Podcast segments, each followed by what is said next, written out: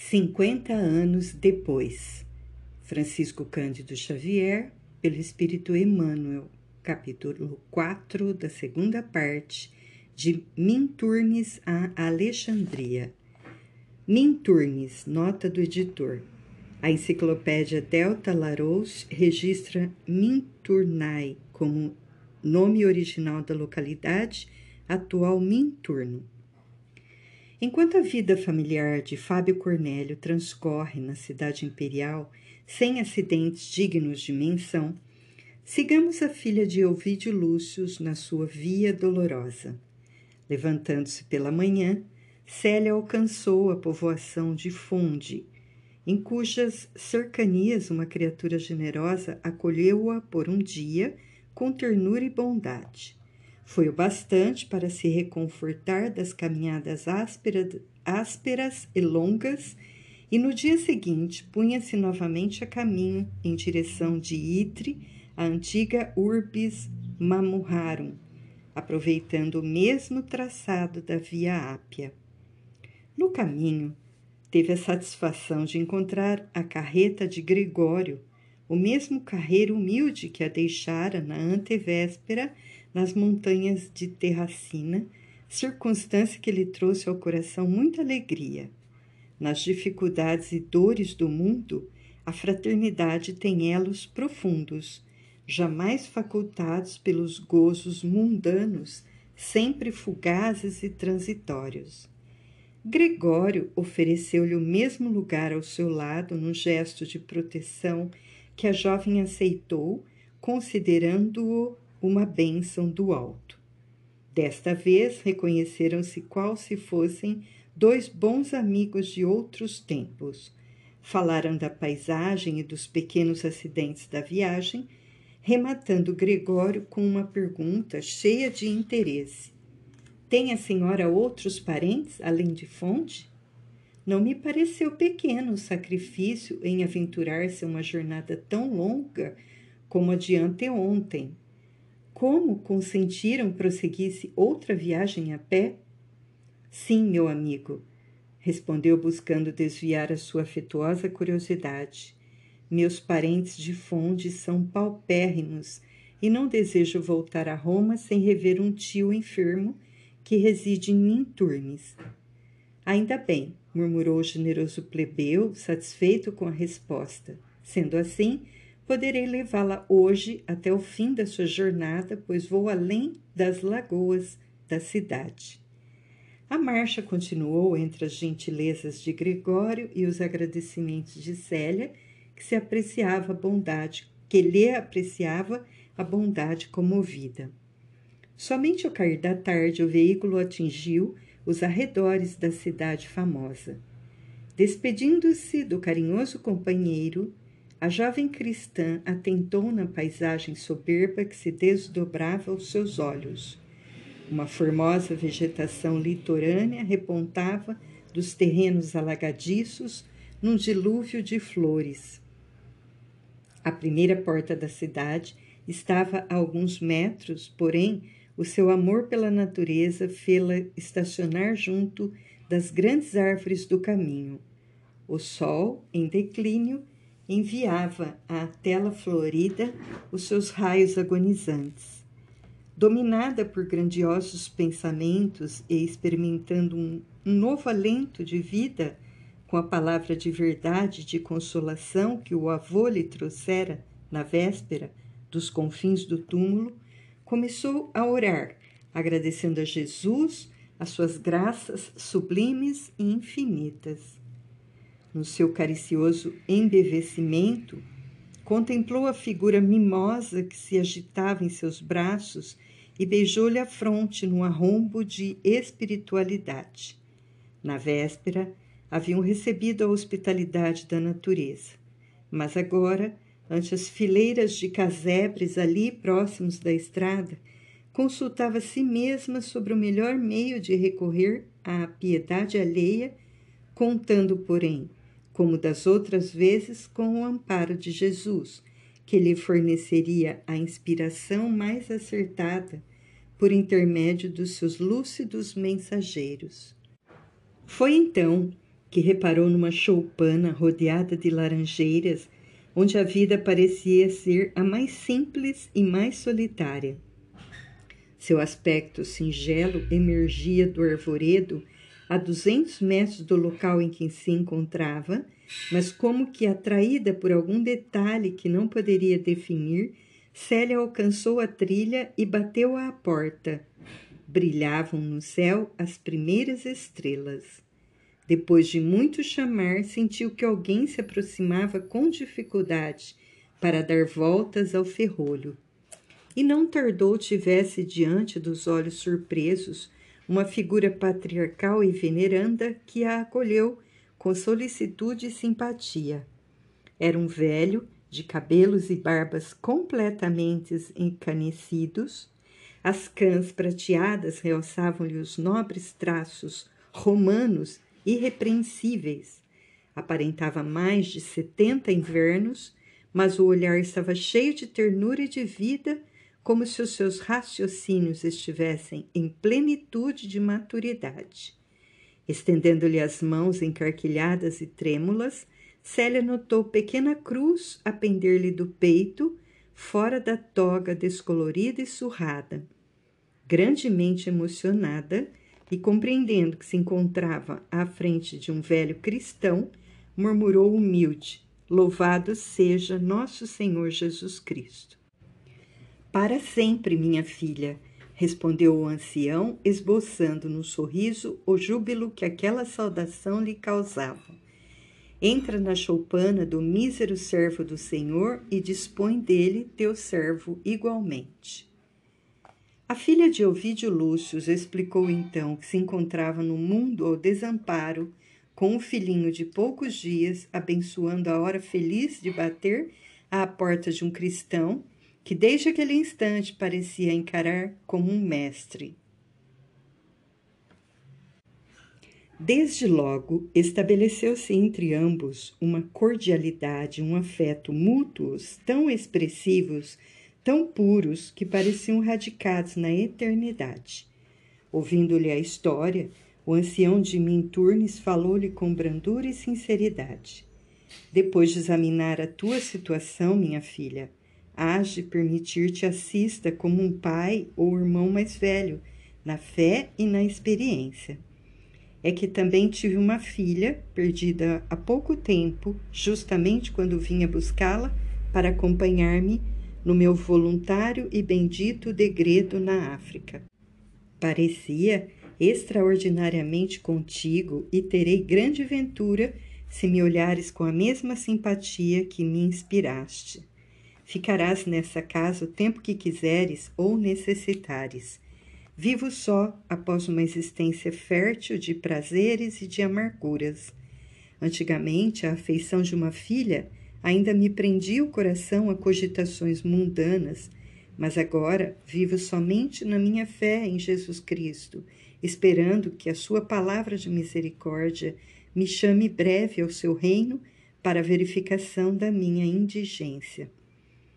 Sua voz entrecortava-se de suspiros, como se os mais atrozes padecimentos íntimos lhe azorragassem o coração ao evocar reminiscências. Há mais de um ano, continuou.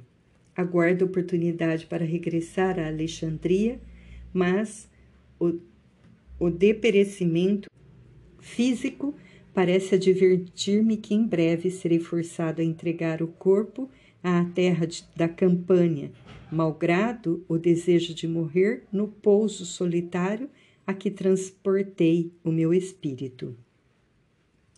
Enquanto ele fazia uma pausa, a jovem aventava despreocupadamente. Sois romano, presumo, pelos traços inconfundíveis da vossa fisionomia patrícia. Fitando-a bem nos olhos, como se quisesse certificar-se de toda a pureza e simplicidade da alma da sua interlocutora, o ancião respondeu pausadamente: Filha, tua condição de cristã e a candidez que se irradia de tua alma obrigam-me a maior sinceridade para contigo. Nesta cidade ninguém me conhece tal como sou. Desde o dia em que me consagrei à instituição cristã da qual participo no Egito longínquo, chamo-me Marinho para todos os efeitos. Dentro da nossa comunidade de homens sinceros e crentes, desprendidos dos bens materiais, fizemos voto solene de renúncia a todas as regalias efêmeras da terra, a todas as suas alegrias, de modo a nos unirmos ao Senhor e Mestre com a compreensão clara e profunda da sua doutrina. Enquanto os déspotas do império tramam a morte do cristianismo, supondo aniquilá-lo com o suplício dos adeptos, fora de Roma organizam-se as forças poderosas que hão de agir no futuro em defesa das ideias sagradas. Em todas as províncias da Ásia e da África, os cristãos se articulam em sociedades pacíficas e laboriosas e guardam os escritos preciosos dos discípulos do Senhor e dos seus seguidores abnegados, protegendo o tesouro dos crentes para uma posteridade mais piedosa e mais feliz. Enquanto Célia o escutava com carinhoso interesse, o ancião de Minturnes continuava, depois de uma pausa, como que preparando o próprio pensamento para a maior clareza das suas recordações. A outrem, filha, não poderia confiar o que te revelo esta noite, levado por um impulso do coração. Talvez meu espírito esteja cercando-se do sepulcro e o Mestre amado queira divertir indiretamente a alma culpada e dolorida. Há qualquer coisa que me compele a confessar-te o passado com as suas inquietudes e incertezas. Não poderia explicar-te o que seja. Sei apenas que a inocência do teu olhar de cristã, de filha piedosa e meiga, faz nascer-me no peito exausto os bens divinos da confiança. Meu verdadeiro nome é Lésio Munácio, filho de antigos guerreiros cujos ascendentes se notabilizaram nos feitos da República. Minha mocidade foi uma esteira longa de crimes e desvios aos quais se entregou meu espírito frágil, visto o desconhecimento do ensino de Jesus. Não trepidei noutros tempos em brandir a espada homicida, disseminando a ruína e a morte entre os seres mais humildes e desprezados. Auxiliei a perseguição aos núcleos do cristianismo nascente, levando mulheres indefesas ao martírio e à morte nos dias das festas execráveis. Ai de mim, porém! Mal sabia que um dia ecoaria em meu íntimo a mesma voz divina e profunda que soou para Paulo de Tarso a caminho de Damasco. Depois dessa vida aventurosa, casei-me tarde, quando as flores da juventude já me despetalavam no outono da vida. Antes não o fizesse. Para conquistar o afeto da companheira, fui compelido a gastar o impossível, lançando mão de todos os recursos. Sem preparação espiritual, construí o lar sobre a indigência mais triste. Em pouco tempo, uma filhinha graciosa vinha iluminar o âmago escuro das minhas reflexões sobre o destino, mas atormentado pelas necessidades mais duras, a fim de mantermos em Roma o nosso padrão de vida social, Senti que a pobre esposa, tomada de ilusões, não beberia comigo o cálice da pobreza e da infelicidade. Com efeito, em breve o meu lar estava ultrajado e deserto. O questor Flávio Ilas, abusando da amizade e da confiança que eu lhe dispensava, seduziu minha mulher, desviando-a ostensivamente do santuário doméstico para escárnio de minhas esperanças e de meus sofrimentos. Desejei sucumbir para furtar-me à vergonha, mas o apego à filhinha me advertia de que esse gesto extremo significava apenas covardia. Pensei então em procurar Flávio Ilas e a esposa infiel para trucidá-los sumariamente com um golpe de espada.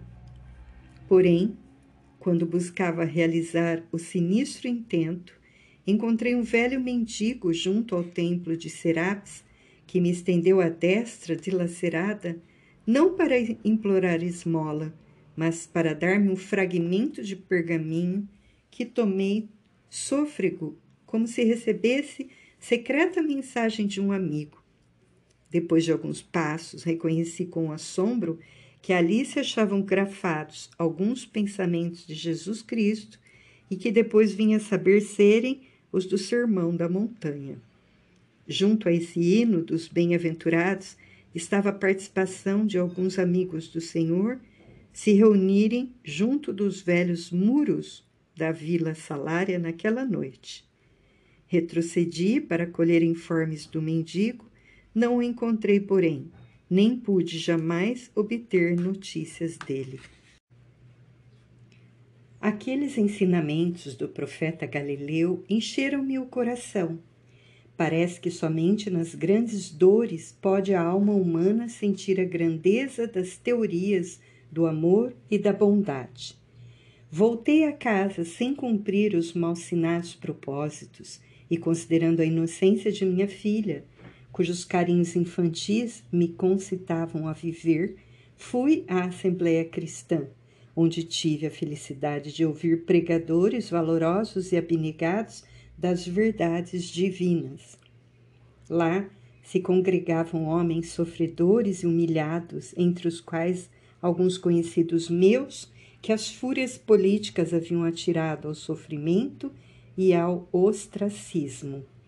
Criaturas humildes ouviam a boa nova de mistura com elementos do patriciado que as circunstâncias da sorte haviam conduzido à adversidade. Para todos, a palavra de Jesus constituía um consolo suave e uma energia misteriosa. Em todos os semblantes, a claridade triste das tochas surgia uma expressão de vida nova que se comunicou ao meu espírito cansado e dolorido. Naquela noite regressei à casa como se houvera renascido para enfrentar a vida. No dia seguinte, porém, quando menos o esperava, na quietação de minha alma, eis que um pelotão de soldados me cercava a residência e conduzia-me ao cárcere sob a mais injusta acusação. É que, naquela noite, o inditoso Flávio Ilas fora apunhalado em misteriosas circunstâncias. Diante do seu cadáver, minha própria mulher jurou: fora eu o assassino. Arguida a calúnia, busquei interpor minhas relações de amizade para recuperar a liberdade e poder cuidar da pobre filha recolhida, então, por mãos generosas e humildes do esquilino mas os amigos responderam-me que só o dinheiro poderia movimentar, a meu favor, os aparelhos judiciários do império, e eu já não o possuía. Abandonado no cárcere, impossibilitado de justificar-me, visto haver comparecido à Assembleia Cristã naquela noite, preferi silenciar a comprometer os que me haviam proporcionado consolação ao espírito abatido espezinhado nos meus sentimentos mais sagrados. Esperei as decisões da justiça imperial, tomado de indefinível angústia. Afinal, dois centuriões foram notificar-me a sentença iníqua. As autoridades, considerando a extensão do crime, caçavam-me todos os títulos e prerrogativas do patriciado, condenando-me à morte visto o questor assassinado ter sido homem da confiança de César. Recebi a sentença quase sem surpresa, embora desejasse viver para servir aquele Jesus cujos ensinos grandiosos haviam sido a minha luz nas sombras espessas do cárcere e cumprir igualmente os deveres paternais para com a filhinha abandonada pela ternura materna.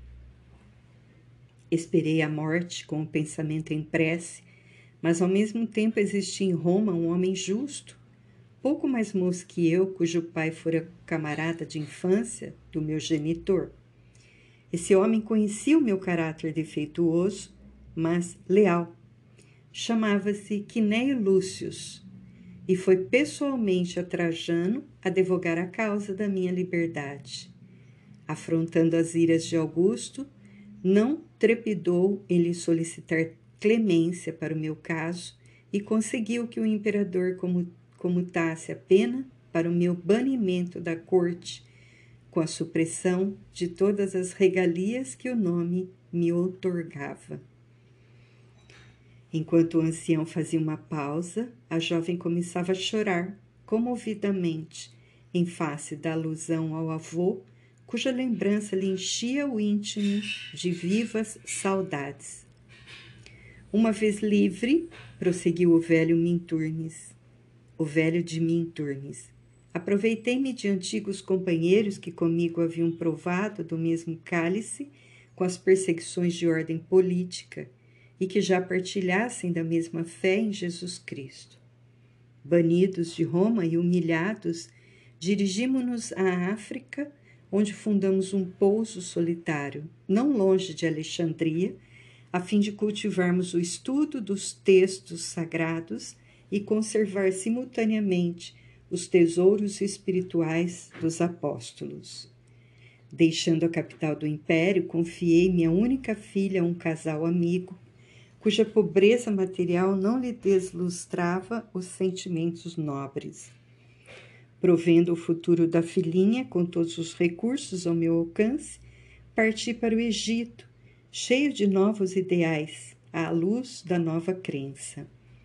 Nas severas meditações e austeros exercícios espirituais a que me submeti, cheguei a olvidar as grandes lutas e penosas amarguras do meu destino.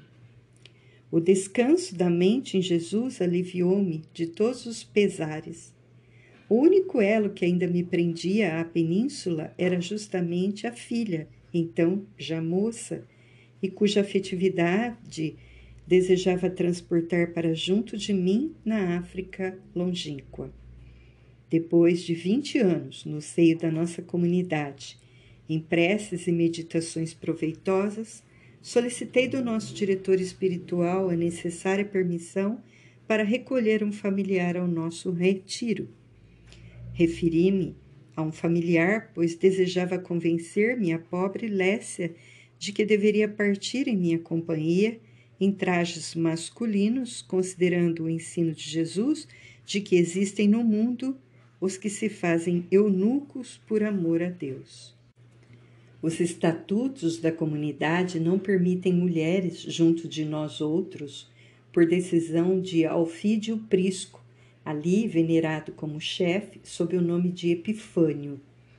Não era meu propósito menosprezar as leis da nossa ordem, e sim arrebatar a filhinha ao ambiente de seduções dessa época de decadência em que as intenções mais sagradas são colhidas pelos lobos da vaidade e da ambição que ululam no caminho. Desejaria conservá-la junto de mim no mais santo dos anonimatos, até que conseguisse modificar as disposições de Epifânio acerca dos regulamentos da nossa ordem, atentas às circunstâncias especiais da minha vida. Obtendo a necessária permissão para vir à península, aqui aportei há quase dois anos, experimentando a angústia de reencontrar minha Lécia nos derradeiros instantes da vida. Descrever-te meu sofrimento com a separação da filha querida, depois de ausente tanto tempo e de haver acariciado tão grandes esperanças, é tarefa superior às minhas forças. Acompanhei-lhe os despojos ao sepulcro, para onde mandei transportar, pouco depois, os dos carinhosos amigos que lhe haviam servido de paz, também vitimados pela peste que não há muito flagelou toda a população de Minturnes. Ai de mim, que não mereci senão angústias e tormentos nas estradas ásperas da existência, em vista dos meus crimes inomináveis na juventude.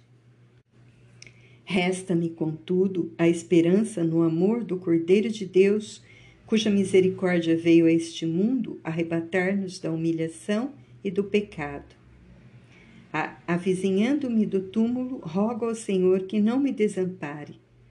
Além do sepulcro, sinto que esplende a luz dos seus ensinamentos no reino de paz misericordiosa e compassiva. Certamente lá me esperam a filha idolatrada e os amigos inesquecíveis. A terra florescente da campanha, presinto-o, guardará em breve o meu corpo combalido, mas além das forças exaustas da vida material, espero encontrar a verdade consoladora da nossa sobrevivência.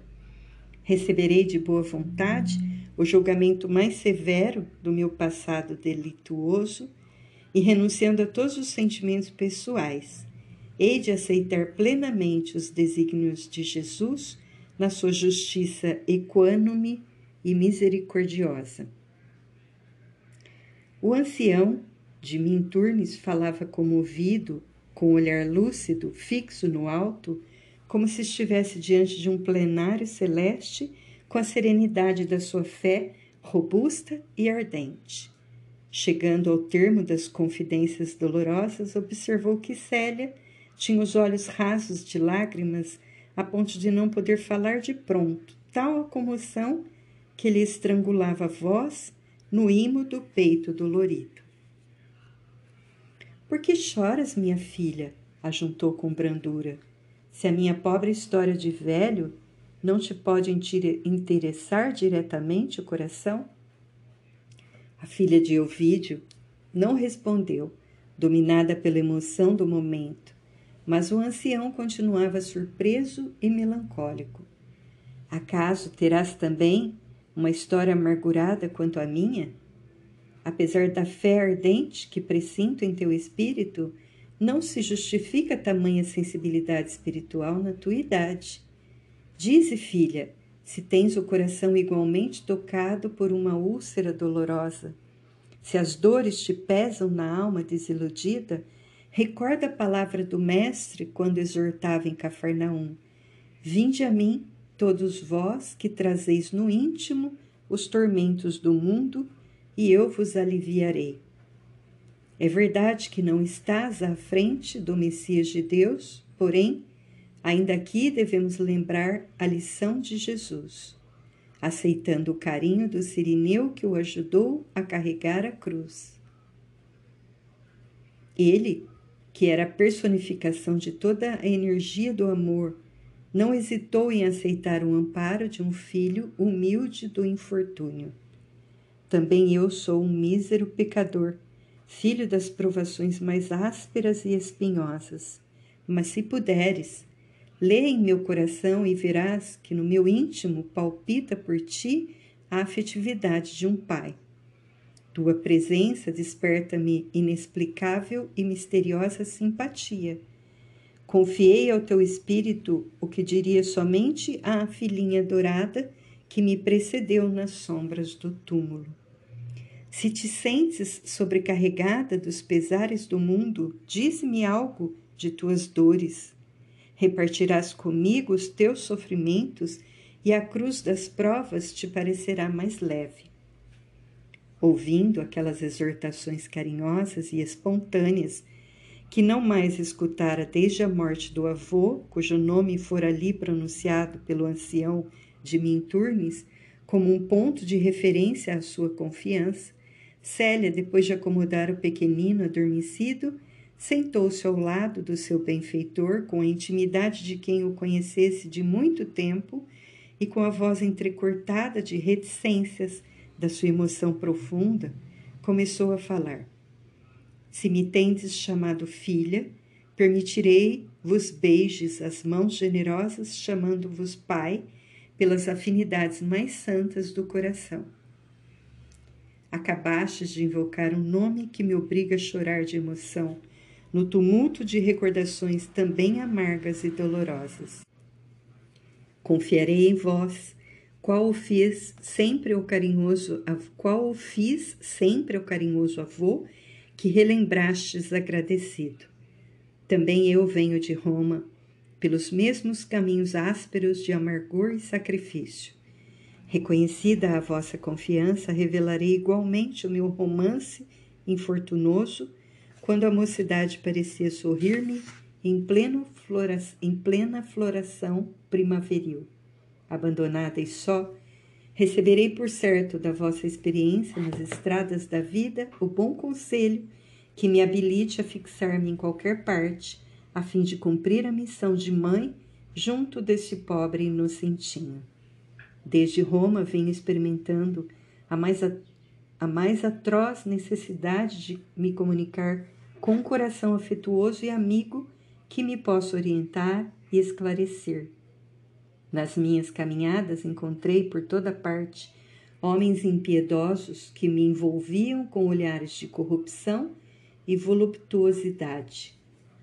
Alguns chegaram a insultar minha castidade, mas roguei insistentemente a Jesus a oportunidade de encontrar um espírito benfazejo e cristão que me fortalecesse. Sentia-se tomada por inexplicável confiança, enquanto o velhinho de Minturnes a ouvia surpreso, embora a imensa serenidade que lhe transparecia do olhar. A filha de Ovídio Lúcius começou a desfiar o seu romance, cheio de lances intensos e comovedores. Confessando-se neta do magnânimo Quinéio, o que sensibilizou profundamente o interlocutor, narrou-lhe todos os episódios da sua vida. Desde as primeiras contrariedades de menina e moça na Palestina e terminando a longa narrativa com a visão do avô na noite precedente, quando forçada a pernoitar na gruta de Tibério. Ao concluir, tinha os olhos inchados de chorar, como alguém que muito se demorara em alijar do coração o peso da desventura. O ancião alisava-lhe os cabelos comovidamente, como se o fizesse a uma filha, após longa ausência repleta de saudades angustiosas, exclamando por fim: Minha filha, propondo-me confortar-te, é o teu próprio coração de menina, nos mais belos exemplos de sacrifício e coragem, que me consola. Para mim, que muitas vezes agasalhei o mal, e extraviei-me no crime, os sofrimentos da terra significam a justiça dos destinos humanos, mas para o teu espírito carinhoso e bom, as provações terrestres constituem um heroísmo do céu. Deus te abençoe o coração fustigado pelas tempestades do mundo antes das florações da primavera. Das alegrias do reino de Jesus Quiné Lúcius deverá regozijar-se no Senhor pelos teus heróicos feitos.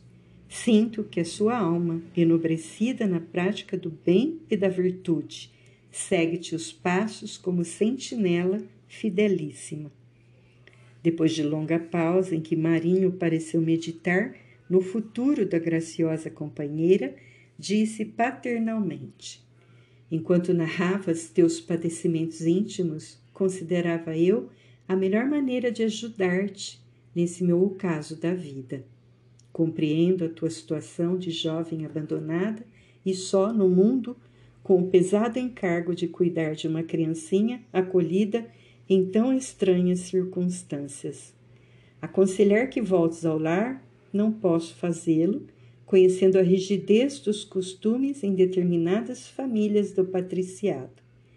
Além disso, a casa paterna considera-te morta para sempre, e a palavra carinhosa de Quinéia Lúcio só poderia ter valor inestimável para nós, que lhe compreendemos o alcance e a sublime revelação. Ante os seus conceitos, temos de admitir a plena inocência de tua mãe, mas se regressares a Roma, a aparição desta noite não bastaria para elucidar todos os problemas da situação, mantendo-se as mesmas características de suspeição a teu respeito. E tu sabes que entre a dúvida e a verdade é sempre melhor o sacrifício, pois a verdade é de Jesus e vencerá, tão logo a sua misericórdia julgue a vitória oportuna.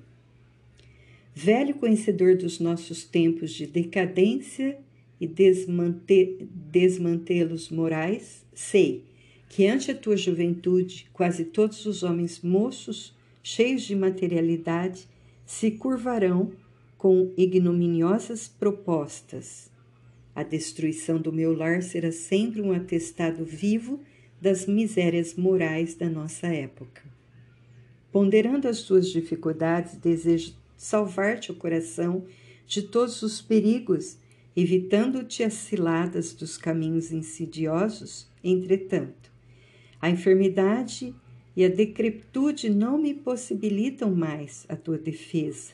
Em Minturnes, quase todos me odeiam gratuitamente em virtude das ideias que professo.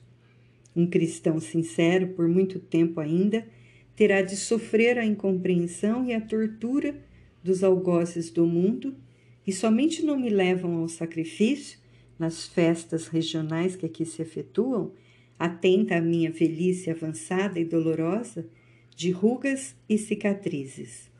Apresentar um velho mísero às feras potentes ou ao exercício dos atletas da devassidão e da impiedade, poderia parecer estranhada covardia, razão pela qual me julgo poupado.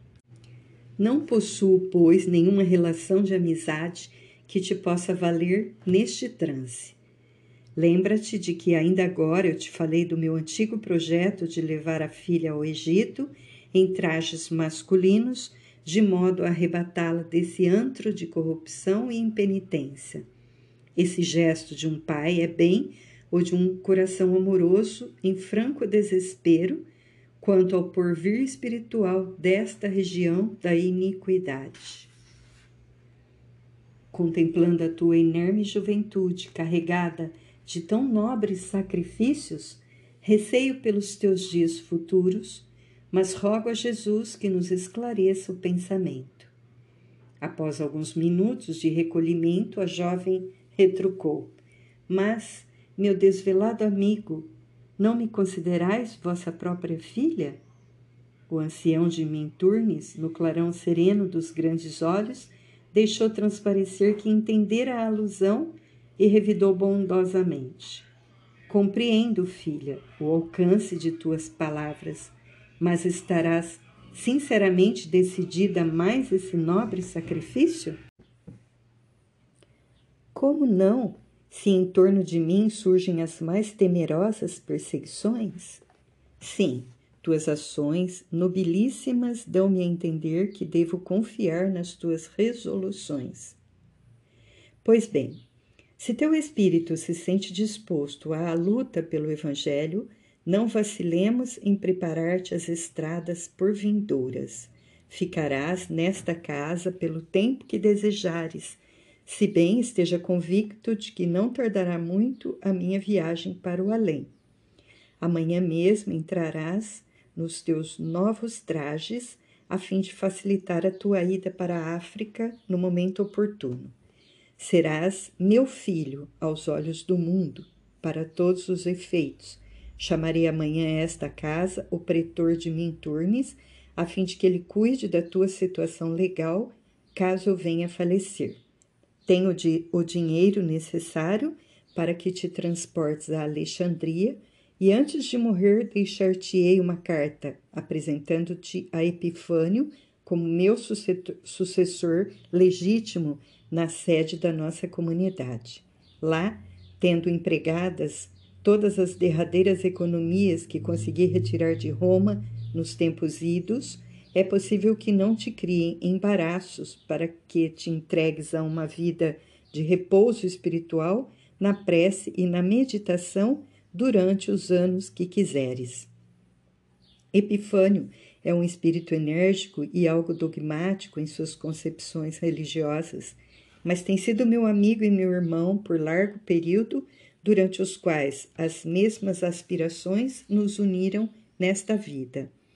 Às vezes, costuma ser ríspido nas suas decisões, caracterizando tendências para o sacerdócio organizado, que o cristianismo deve evitar com todas as suas forças, para não prejudicar o messianismo dos apóstolos do Senhor. Mas se algum dia fores ferida por suas austeras, austeras resoluções de chefe, Lembra-te de que a humildade é o melhor tesouro da alma, é a chave mestra de todas as virtudes e recorda a suprema lição de Jesus nos braços do madeiro. Em todas as situações, a humildade pode entrar como elemento básico de solução para todos os problemas. Sim, meu amigo, sinto-me abandonada e só no mundo e temo o assédio dos homens pervertidos. Jesus me perdoará a decisão de adotar outros trajes aos olhos dos nossos irmãos da terra, mas na sua bondade infinita, ele sabe das necessidades prementes que me compelem a tomar essa insólita atitude. Além do mais, prometo, em nome de Deus, honrar a túnica que vestirei, possivelmente em Alexandria, a serviço do Evangelho. Levarei comigo o filhinho que o céu me concedeu e suplicarei a Epifânio me permita velar por ele sob o céu africano com as bênçãos de Jesus. Que o Mestre te abençoe os bons propósitos, filha, respondeu o ancião com uma expressão de júbilo sereno. Ambos se sentiam dominados por intensa alegria íntima, como se fossem duas almas profundamente irmanadas de outros tempos no reencontro feliz depois de prolongada ausência. Os galos de Minturne já saudavam os primeiros clarões da madrugada. Beijando as mãos do velho benfeitor com os olhos rasos de lágrimas, a jovem Patrícia buscou, dessa vez, o repouso noturno com a alma satisfeita sem as sombrias preocupações para o dia seguinte, agradecendo a Jesus com a oração do seu amor e do seu reconhecimento. No outro dia, a gente pobre daquele arrebalde de Minturnes ficou sabendo que um filho do ancião chegara de Roma para assistir-lhe os minutos derradeiros. Aproveitando os trajes antigos que o seu benfeitor lhe apresentava para resolver a situação, Célia não hesitou em tomar a nova indumentária por fugir à perseguição irreverente de quantos poderiam abusar da sua fragilidade feminina. O velho marinho apresentava aos raros vizinhos que se interessavam pela sua saúde como um filho muito caro e explicando que ele enviuvara recentemente, trazendo o netinho para iluminar as sombras da sua desolada velhice. A filha dos patrícios, transvestida agora pela força da circunstância, num garboso rapaz imberbe, ocupava-se carinhosamente de todos os serviços domésticos, buscando servir ao ancião generoso com a mais desvelada solicitude. Um fato, porém, veio impressionar amargamente o coração sensível de Célia fosse pelo trato deficiente que recebera até ali, ou pelas privações suportadas em tantas milhas de caminho, o pequenito começou a definhar, apresentando em breve to todos os sintomas de morte inevitável. O ancião empregou, sem resultado, todos os recursos ao seu alcance para assegurar a vida bruxuleante do inocentinho tocada nas fibras mais sensíveis do seu coração, em virtude das revelações do avô quanto à personalidade de Ciro, a jovem sentiu no íntimo dorido a repercussão dilatada de todos os padecimentos físicos do pequenino. Desejava amparar-lhe a existência com todas as energias do seu espírito dilacerado, operar um milagre com todas as suas forças afetuosas para arrebatá-lo às garras da morte, mas em vão misturou lágrimas e preces nos seus arrebatamentos emotivos. Contemplando-lhe a agonia, a criança parecia falar-lhe a alma carinhosa e sensível, com o um olhar cintilante e profundo no qual predominavam as expressões de uma dor estranha e indefinível. Por fim, Após uma noite de insônia dolorosa, Célia rogou a Jesus fizesse cessar, na sua misericórdia, aquele quadro de intensa amargura. Cheia de fé, rogava ao Cordeiro de Deus que reconduzisse o seu bem-amado ao plano espiritual, se esses eram os seus desígnios inescrutáveis. Ela, que tanto o amava e tanto se havia sacrificado para conservar-lhe a luz da vida, estaria conformada com as decisões do alto, como no dia em que o vira marchar para o sacrifício, exposto à perversidade dos homens impiedosos. Como se for ouvida sua rogativa dolorosa, cheia de lágrimas de fé e esperança na bondade do Senhor, o inocentinho fechou os olhos da carne para sempre, ao desabrochar da alvorada, como se o seu coração fosse uma andorinha celeste que, receosa das invernias do mundo, remontasse célere ao paraíso. Sobre o corpinho enrijecido, a filha de Ovídio carpiu a sua dor intraduzível com lágrimas ardentes, experimentando a amargura das suas esperanças desfeitas e dos seus sonhos maternos desmoronados. Todavia, a palavra sábia e evangélica do ancião de Minturnes ali estava para reerguê-la de todos os abatimentos, e depois da hora angustiada da separação, ela buscou entronizar a saudade no santuário de suas preces humildes e fervorosas. Sim, seu coração carinhoso sabia que Jesus não desampara nunca o espírito das ovelhas tresmalhadas nos abismos do mundo e, refugiando-se na oração, esperou que viessem do alto todos os recursos espirituais necessários ao seu reconforto.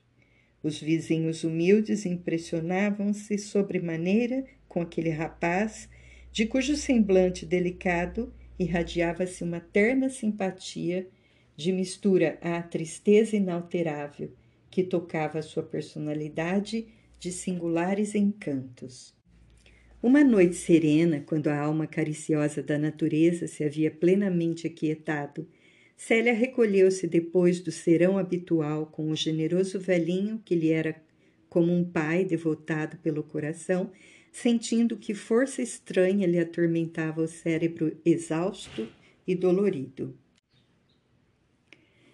Dentro em pouco, sem se dar conta da surpresa e do aturdimento, viu-se diante de Ciro, que lhe estendia as mãos carinhosas com um olhar de súplica e reconhecimento intraduzível. Célia, começava dizendo suavemente enquanto ela se concentrava em doce emoção para ouvi-lo. Não renegues o cálice das provações redentoras quando as mais puras verdades nos felicitam o coração.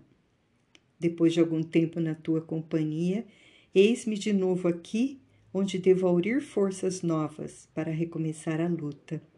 Não entristeças com as circunstâncias penosas da nossa separação pelas sendas escuras do destino. És minha âncora de redenção por todos os caminhos.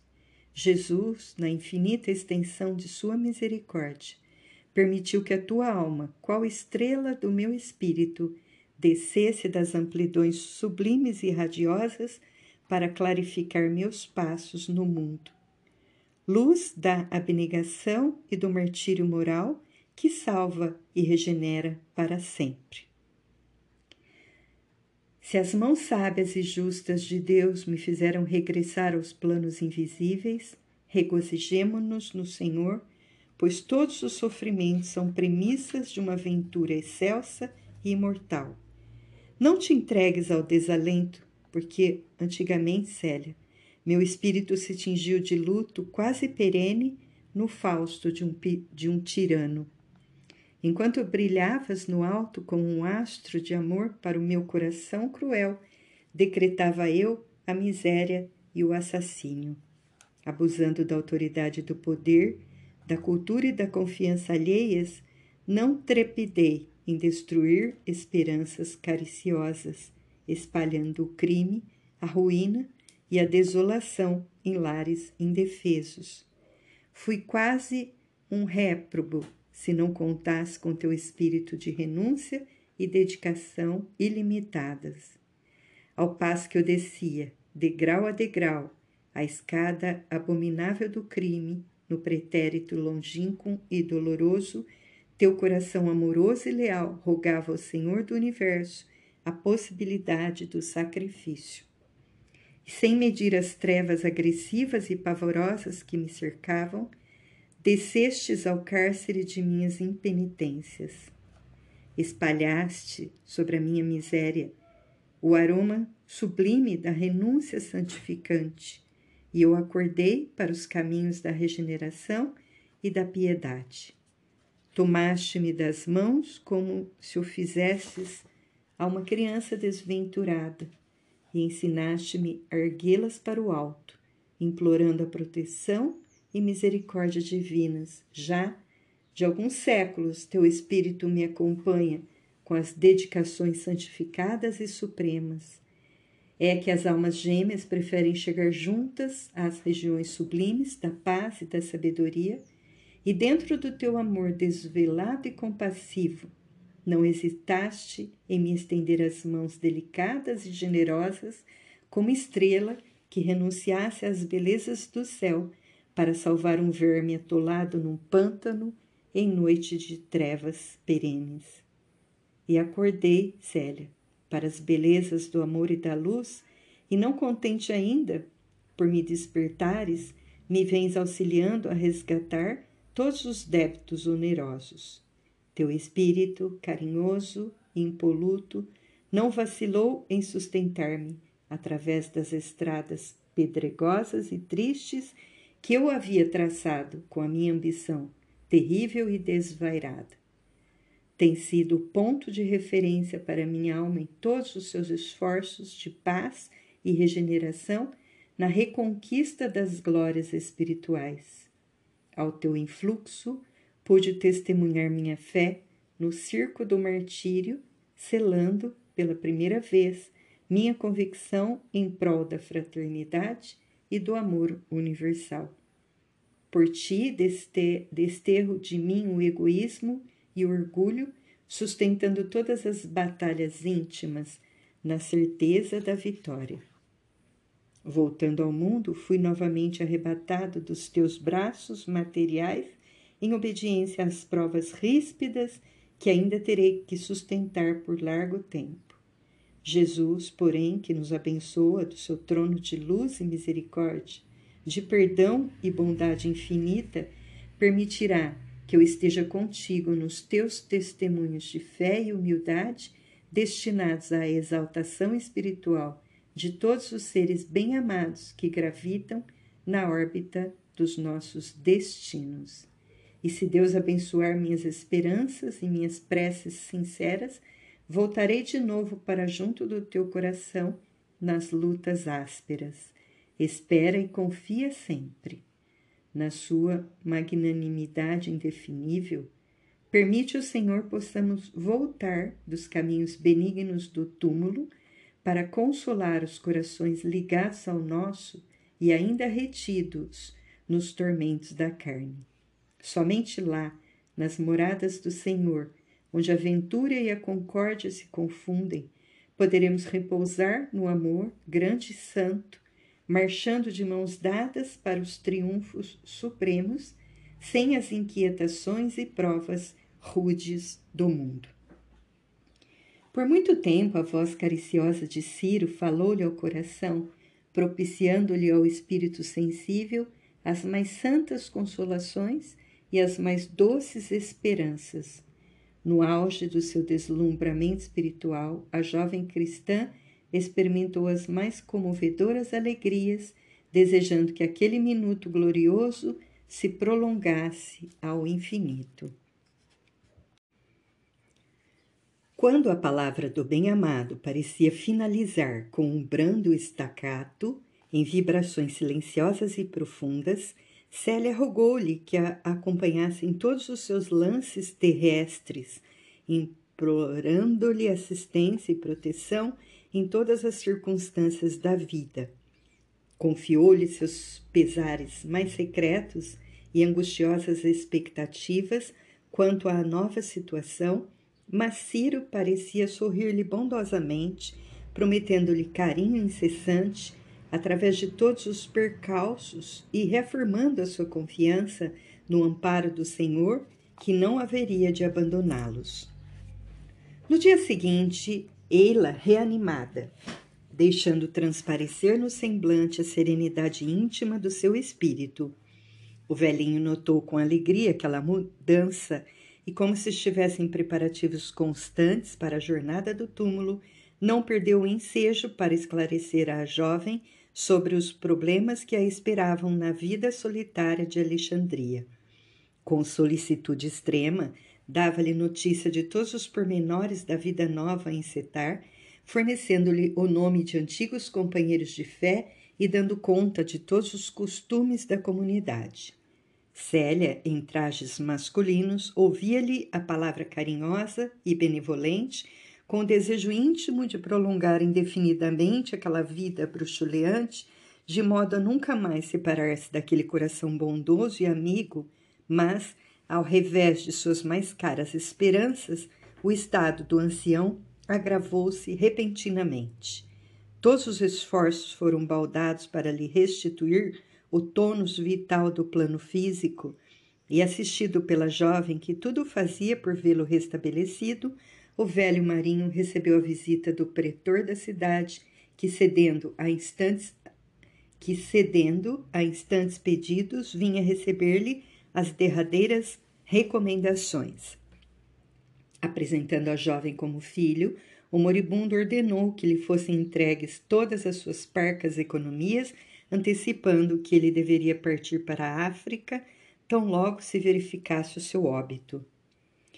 Marinho interpelou a autoridade depois das necessárias anotações.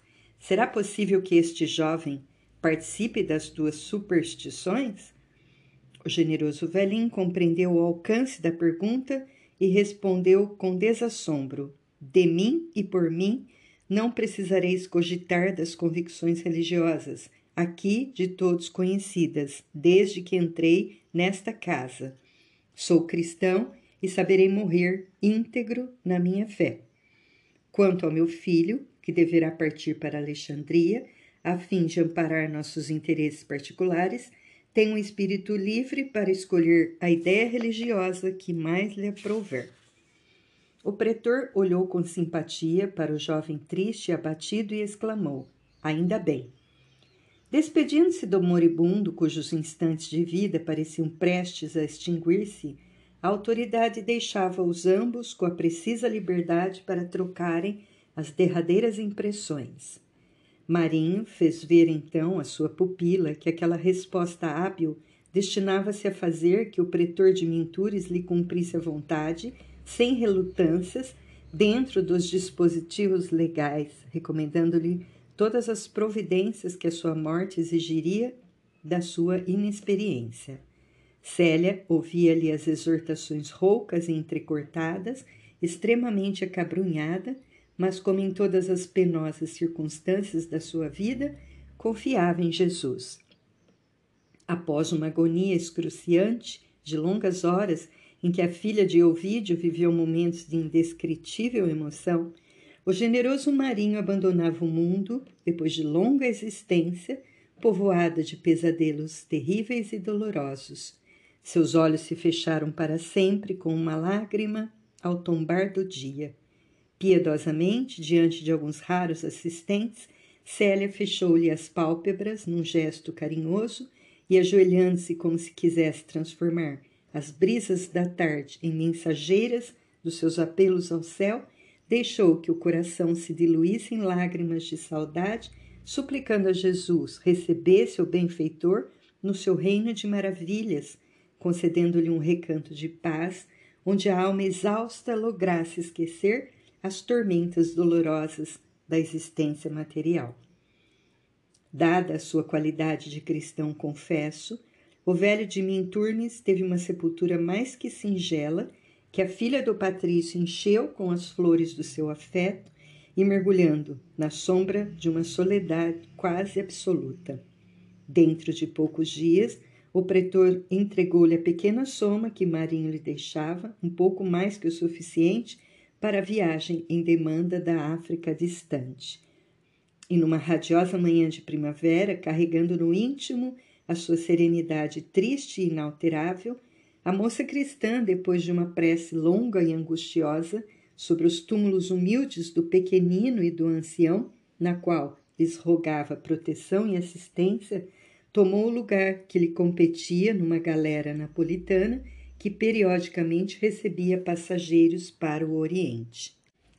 Sua figura triste, metida em roupas masculinas, atraía a atenção de quantos lhe faziam companhia eventual no grande cruzeiro pelo Mediterrâneo, mas profundamente desencantada do mundo, a jovem se mantinha em silêncio quase absoluto. O desembarque em Alexandria verificou-se sem incidentes dignos de menção.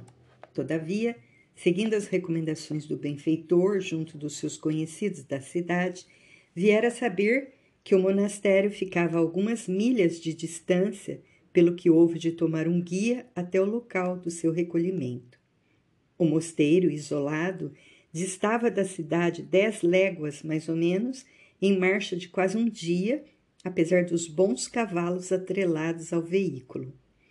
A filha de Ovídio defrontou o grande e silencioso edifício na hora crepuscular empolgada pela visão do casario amplo entre a vegetação agreste. Sentiu, porém, um singular descanso mental naquela soledade imponente que parecia acolher todos os corações desolados. Puxando o cordel que ligava o portão de entrada, ouviu ao longe os sons de pesada sineta, cujo ruído estranho parecia despertar um gigante adormecido. Daí a instantes, os velhos gonzos rangiam pesadamente, deixando entrever um homem trajado com uma túnica cinzento escura, semblante grave e triste, que interpelava a jovem transformada num rapaz de fisionomia tristonha, nestes termos: Irmão, que desejais do nosso retiro de meditação e oração? Venho de Minturnes e trago uma carta de meu pai destinada ao senhor Alfídio Prisco. Alfídio Prisco? perguntou o porteiro admirado. Não é ele aqui, o vosso superior? Referi-vos ao pai Epifânio? Isso mesmo. Escutai-me, ponderou o irmão porteiro complacente. Sois, porventura, o filho de Marinho, o companheiro que daqui partiu há cerca de dois anos, a fim de vos trazer ao nosso recolhimento? É verdade. Meu pai chegou há muito tempo aos portos da Itália, onde nos encontramos. Todavia, sempre doente, não logrou a ventura de acompanhar-me à soledade das vossas orações. Morreu? revidou o interlocutor extremamente admirado. Sim, entregou a alma ao Senhor há muitos dias. Que Deus o tenha em sua santa guarda. Dito isso, pôs-se a meditar um instante como se tivesse o pensamento mergulhado em preces fervorosas. Em seguida, contemplou com muita ternura o jovem humilde e triste, exclamando significativamente: Agora que já sei de onde vindes e quem sois, eu vos saúdo em nome do nosso Senhor Jesus Cristo. Que o Mestre seja louvado, respondeu a filha de Ovídio Lúcius com seus modos singelos. Não haveis de reparar, vos tenha recebido com prudência à primeira vista atravessamos uma fase de intensas e amarguradas perseguições, e os servos do Senhor, no estudo do Evangelho, devem ser os primeiros a observar se os lobos chegam ao redil com vestes de cordeiro. Compreendo. Não desejo aborrecer-vos com indagações descabidas, mas pretendeis adotar a vida monástica? Sim, respondeu a jovem timidamente e assim procedendo, não só obedeçam a uma vocação inata, como satisfaçam uma das maiores aspirações paternas. Estais informado das exigências desta casa? Sim, meu pai me revelou antes de morrer. O irmão porteiro deitou o olhar para todos os lados e, observando que só que se encontravam a sós, exclamou em voz discreta: se trazeis a esta casa uma vocação pura e sincera, acredito que não tereis dificuldade em observar as nossas disciplinas mais rígidas. Contudo, devo esclarecer-vos que Pai Epifânio, como diretor desta instituição, é o espírito mais ríspido e arbitrário que já conheci na minha vida. Esse retiro de oração é o fruto de uma experiência que ele começou com o vosso digno Pai há mais de cinco lustros. Nota do editor: 25 anos. A princípio tudo ia bem, mas nos últimos anos o velho Alfídio Prisco vem abusando largamente da sua autoridade, maxime depois da partida do irmão Marinho para a Itália. Daí para cá, pai Epifânio tornou-se despótico e quase cruel. Aos poucos vai transformando esse pouso do Senhor em caserna de disciplina militar, onde ele recebeu a educação dos primeiros anos. A neta de Quinéia Lúcius ouvia-o profundamente admirada. Pela amostra da portaria, seu espírito observador compreendeu, de pronto, que o retiro dos filhos da oração estava igualmente assolado das intrigas mais penosas. Todavia, enquanto coordenava suas considerações íntimas, o irmão Felipe continuava: Imaginai que o nosso superior vem transformando a ordem de todos os ensinamentos, criando as mais incríveis extravagâncias religiosas. Em contraposição aos ensinamentos do Evangelho, obriga-nos a chamá-lo Pai ou Mestre, nomes que o próprio Jesus se negou a aceitar na sua missão divina. Além de inventar toda sorte de trabalho para os 42 homens desencantados do mundo que estacionam aqui, vem aplicando as lições de Jesus à sua maneira. Se bem nada possamos revelar lá fora, a bem do caráter cristão da nossa comunidade. É lastimável observar que todo o recinto está cheio de símbolos que nos recordam as festividades materiais dos deuses cruéis. E nada poderemos dizer em tom de crítica ou de censura, porquanto o pai Epifânio manda em nós como um rei. A jovem ainda não conseguira manifestar a sua opinião, dada a fluência com que o porteiro discorria quando lhes chegou o ruído de uns passos fortes que se aproximavam. Felipe calava-se como quem já estivesse habituado a cenas como aquelas, e modificando a expressão fisionômica, exclamou com voz abafada: É ele. Célia, metida nos seus trajes estranhos e pobres, não conseguiu dissimular o espanto. No limiar de uma porta ampla surgia a figura de um velho septuagenário, cujos caracteres fisionômicos apresentavam a mais profunda expressão de convencionalismo e orgulhosa severidade. Vestia-se como um sacerdote romano nos grandes dias dos templos politeístas e, apoiado a uma bengala expressiva, passeava por toda parte o olhar fulgurante como a procurar motivos de irritação e desagrado. Filipe, exclamou ele em tom intempestivo. Mestre, exclamou o irmão da portaria com a mais fingida humildade. Apresento-vos o filho de Marinho, que o seu coração de pai não pôde acompanhar até aqui, dada a surpresa da morte em Minturnes. Ouvindo aquele esclarecimento inesperado, Epifânio caminhou para o jovem que lhe era inteiramente desconhecido, pronunciando quase secamente a saudação evangélica, como se for um leão utilizando a legenda de um cordeiro. Paz em nome do Senhor. Célia respondeu conforme o seu venerando amigo lhe havia ensinado antes da morte, entregando ao superior da comunidade a carta paternal. Depois de passar rapidamente os olhos pelo pergaminho, Epifânio acentuou com austeridade.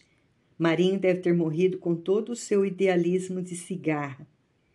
E como se houvera pronunciado aquele conceito tão somente para si mesmo, acrescentou com a sua expressão severa dirigindo-se à jovem: Desejas, de fato, permanecer aqui? Sim, meu pai, respondeu o suposto rapaz, entre tímido e respeitoso. Continuar as tradições de meu pai foi sempre o meu desejo desde a infância. Aquele tom humilde agradou a Epifânio, que lhe falou menos agressivo.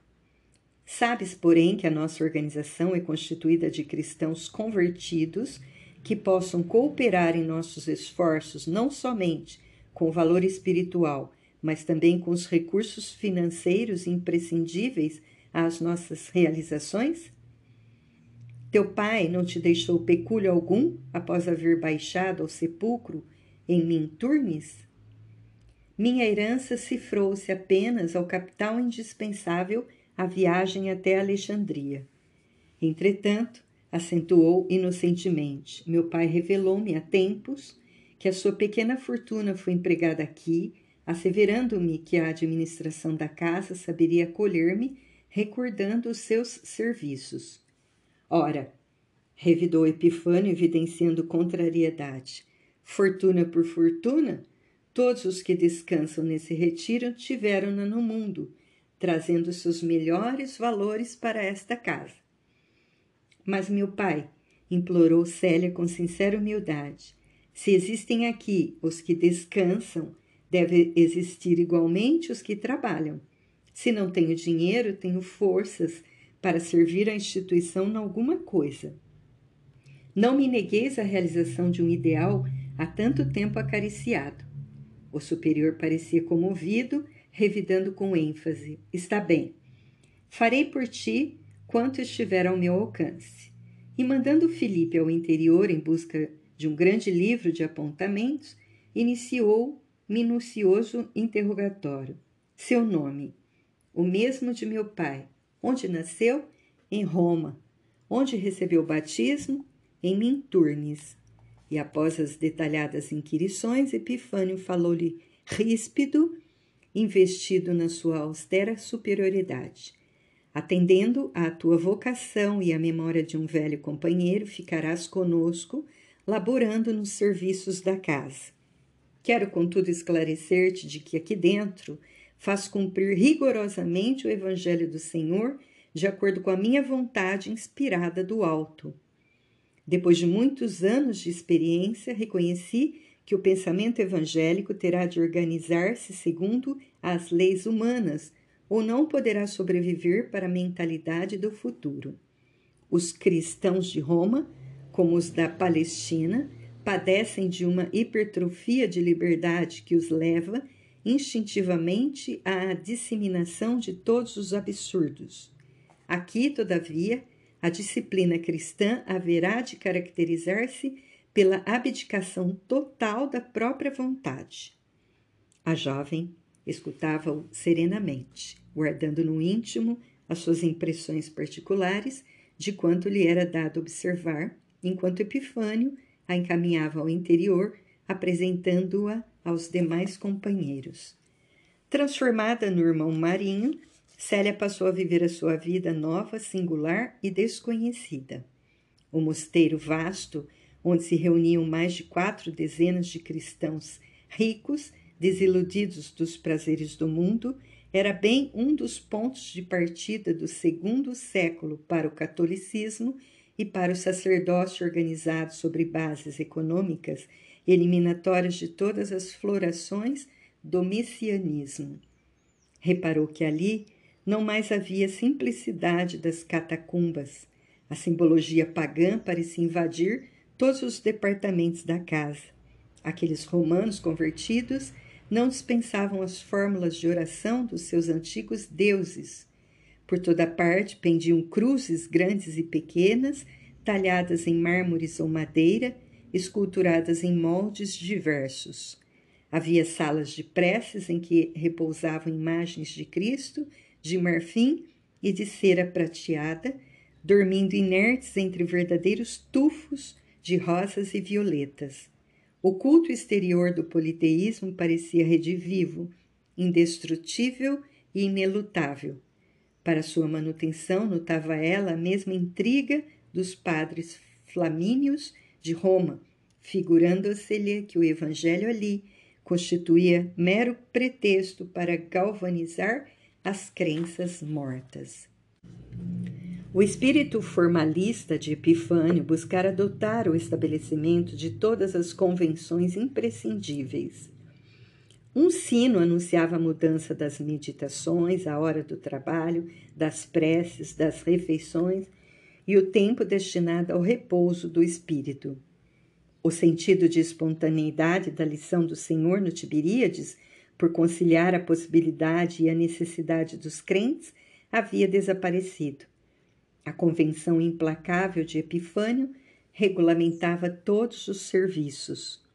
O mais interessante é que naqueles monastérios remotos da África e da Ásia, onde se acolhiam os cristãos receosos das perseguições inflexíveis da metrópole, já existiam as famosas horas do capítulo, isto é, a reunião íntima de todos os membros da comunidade para repasto das intrigas e dos pontos de vista individuais. Célia estranhou que dentro de um instituto cristão por excelência pudessem vigorar aberrações como essa que vinha diretamente dos colégios romanos, onde pontificavam sacerdotes flamíneos ou vestais, mas era obrigada a aceitar as ordens superiores, sem deixar transparecer o seu desencanto.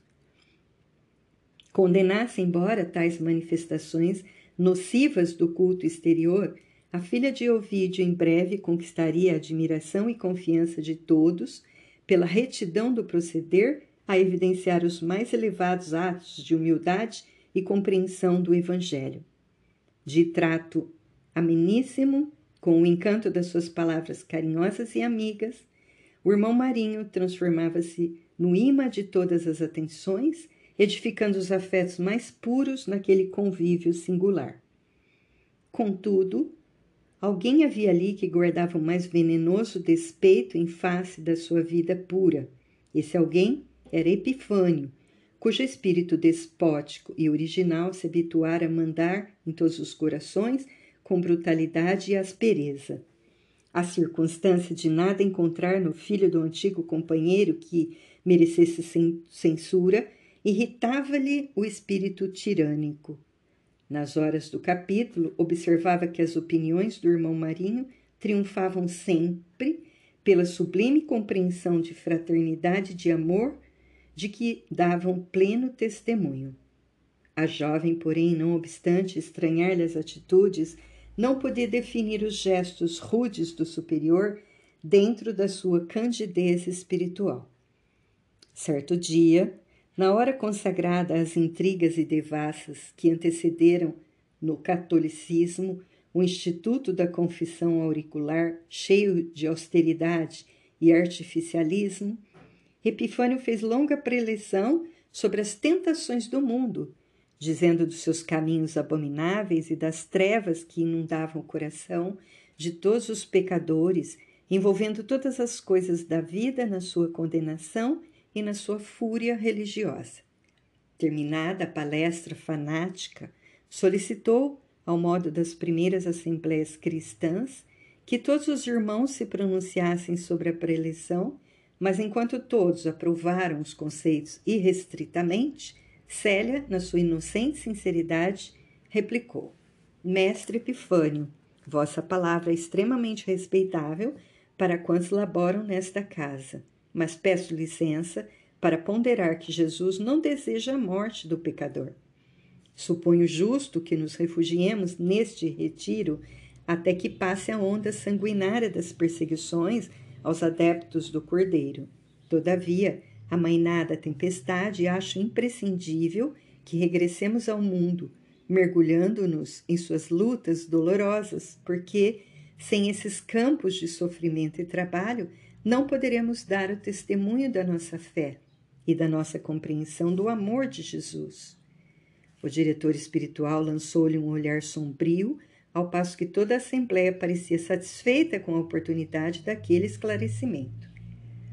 No próximo capítulo, prosseguiremos então com os mesmos estudos, disse Epifânio em tom quase rude, visivelmente contrariado com o argumento irretorquível apresentado contra sua inovação despótica em detrimento dos ensinamentos evangélicos. No dia seguinte, o irmão Marinho foi chamado ao gabinete superior, que lhe dirigiu a palavra nestes termos: Marinho, nosso irmão Dioclésio, provedor desta casa há mais de dez anos, encontra-se alquebrado, doente, e eu preciso confiar esse encargo a alguém cuja noção de responsabilidade me dispense de sindicâncias e cuidados especiais. Dessarte, de amanhã em diante, ficarás com o encargo de ir ao mercado mais próximo duas vezes por semana, de modo a cuidares convenientemente das pequenas provisões do mosteiro. A jovem acolheu a recomendação, agradecendo a confiança a ela deferida E com semelhante providência, a palavra de Epifânio, nos dias do capítulo, já não seria perturbada pelas suas observações simples e portadoras dos melhores esclarecimentos evangélicos. O mercado distava três léguas do convento, porquanto estava situado numa grande povoação na estrada de Alexandria. Desse modo, em sua caminhada a pé, sobraçando dois cestos enormes, a filha de Ovídio era obrigada a pernoitar na única estalagem ali existente, visto ter de esperar a parte da manhã seguinte, quando o mercado exibia os seus produtos. Aquelas jornadas semanais cansavam-na sobremaneira a princípio, mas pouco a pouco foi se habituando ao novo imperativo de suas obrigações, aproveitando a solidão dos caminhos para os melhores exercícios espirituais não só relia velhos pergaminhos que continham os princípios do Evangelho e as narrativas dos apóstolos, mas exercitava as mais sadias meditações nas quais deixava o coração evolar-se em preces cariciosas ao Senhor. No mosteiro, todos os irmãos respeitavam-na. Por seus atos e palavras, ela centralizava os afetos gerais que lhe cercavam um espírito de consideração e de amor desvelado. Três anos passaram sem que um, um só dia de, de, dessa prova de desânimo desse prova de desânimo ou de revolta, de indecisão ou de sofrimento, consolidando cada vez mais as suas tradições de virtude irrepreensível. Na povoação mais próxima, igualmente, onde os serviços do mercado a convocaram ao cumprimento do dever, Todos lhe apreciavam os generosos dotes da alma, mormente na hospedaria em que pernoitava duas vezes por semana. Acontece, porém, que, ne que Menêmio Túlio, o hospedeiro, tinha uma filha de nome Bruneilda, que sempre reparara nos traços, nos belos traços fisionômicos do irmão Marinho, tomada de singulares impressões. Em vão, se ataviava para lhe provocar a atenção, sempre voltada para os assuntos espirituais, irritando-se intimamente com a sua afetuosa indiferença, sempre cordial e fraterna. Longos meses transcorreram sem que Brunilda pudesse desvendar o mistério daquela alma esquiva, cheia de beleza e delicada masculinidade, aos seus olhos ao passo que o irmão Marinho, dentro de suas elevadas disposições espirituais, nunca chegou a perceber a bastardia dos pensamentos e intenções da jovem, que tantas vezes o cumulava de gentilezas cariciosas. Foi então que Bruneilda, desenganada nos seus propósitos inconfessáveis, passou a relacionar-se com um soldado romano, amigo de seu pai e da família, recém-chegado da capital do império e cheio de ousadias e atitudes insinuantes. Em breve, a filha do estalajadeiro inclinava-se para o desfiladeiro da perdição, enquanto o sedutor da sua alma, inquieta e versátil, se ausentava propositadamente, regressando a Roma depois de obter o consentimento dos superiores. Abandonada a sua prova aspérrima, Brunilda procurou disfarçar os seus angustiosos pensamentos íntimos. Com a alma tomada de inquietações em face da severidade dos princípios familiares, desejava morrer de modo a eliminar todos os requisitos da falta, desaparecendo para sempre. Faltava-lhe, porém, o ânimo para realizar tão odioso crime. Dia chegou, contudo, em que não mais pôde ocultar aos olhos paternos a realidade. Recolhendo-se ao leito na véspera de receber o fruto dos seus amores, foi obrigada a cientificar Menêmio de, de quanto ocorria.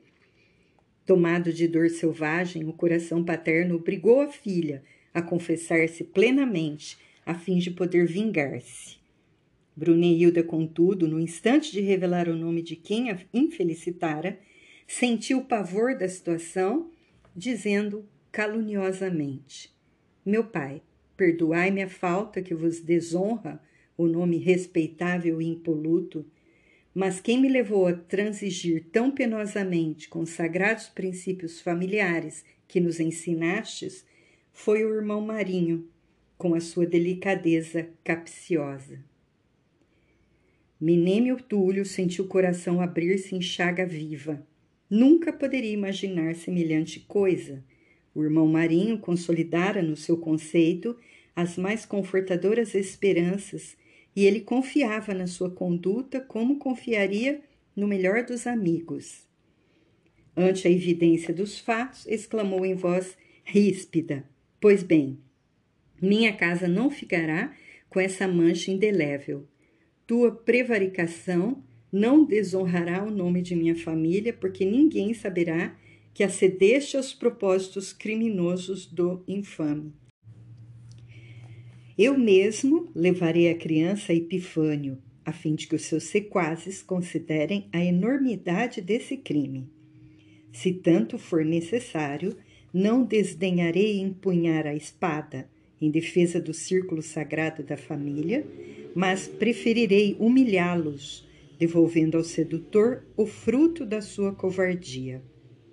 Com efeito, dissimulando a dor imensa do seu coração e do seu lar, Minêmio Túlio, no dia seguinte ao alvorecer, marchou para o mosteiro, levando consigo um pequeno cesto, do qual um mísero pequenino era o singular conteúdo.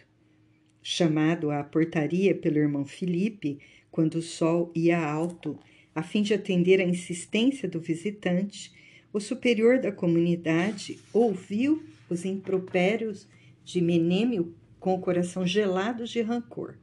Cientificado de todas as confissões de Brunilda em relação a Marinho, mestre Epifânio mandou chamá-lo à sua presença com a brutalidade dos seus costumeiros gestos selvagens. Irmão Marinho, exclamou o superior para a filha de Ovídio, que o escutava amargurada e surpreendida. Então é assim que demonstras gratidão a esta casa? Onde se encontram as tuas avançadas concepções do Evangelho? que não te impediram de praticar tão nefando delito? Recebendo-te no mosteiro e confiando-te uma missão de trabalho neste retiro do Senhor, depositei nos teus esforços uma sagrada confiança de Pai. Entretanto, não hesitaste em lançar o nosso nome ao escândalo, enxovalhando uma instituição que nos é sumamente venerável ao espírito. Observando a infeliz criança junto do estalajadeiro, que lhe não correspondera à saudação, a jovem interrogou enquanto Epifânio fez uma pausa. Mas de que me acusam? Ainda o perguntas? revidou Menêmio Túlio de faces congestas. Minha desventurada filha revelou-me a tua ação torpe, não vacilando em levar ao meu lar honesto a lama da tua concupiscência.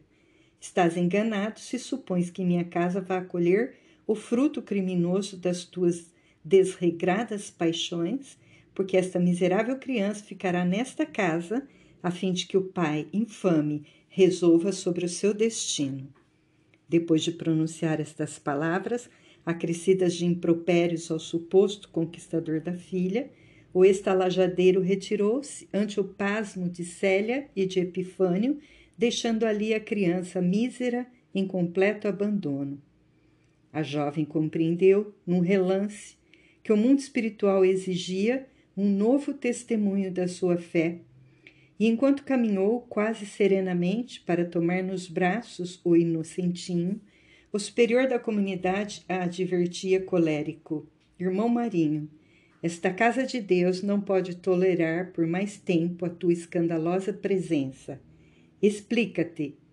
Confessa as tuas faltas a fim de que a minha autoridade possa cuidar das providências oportunas e necessárias.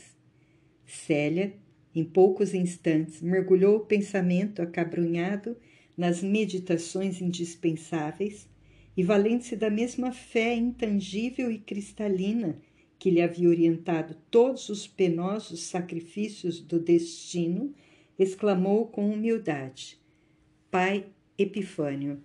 Quem comete um ato dessa natureza é indigno do hábito que nos deve aproximar do Cordeiro de Deus. Estou pronto, pois, a aceitar com resignação as penas que a vossa autoridade me impuser. Pois bem, replicou o superior na sua orgulhosa severidade, deve sair imediatamente do mosteiro, levando contigo esta criança miserável. Nesse instante, porém, quase todos os religiosos se haviam aproximado, observando a relevância da cena. Custava-lhes crer na culpabilidade do irmão Marim, que ali se encontrava humilde, evidenciando a mais consoladora serenidade no brilho calmo dos olhos úmidos. E sentindo que todos os companheiros eram simpáticos à sua causa, a filha de Ovídio, com uma inflexão de voz inesquecível, ajoelhou-se diante de Epifânio e pediu: Meu pai, não me expulseis desta comunidade para sempre. Não conheço as regiões que nos rodeiam. Sou ignorante e encontro-me doente.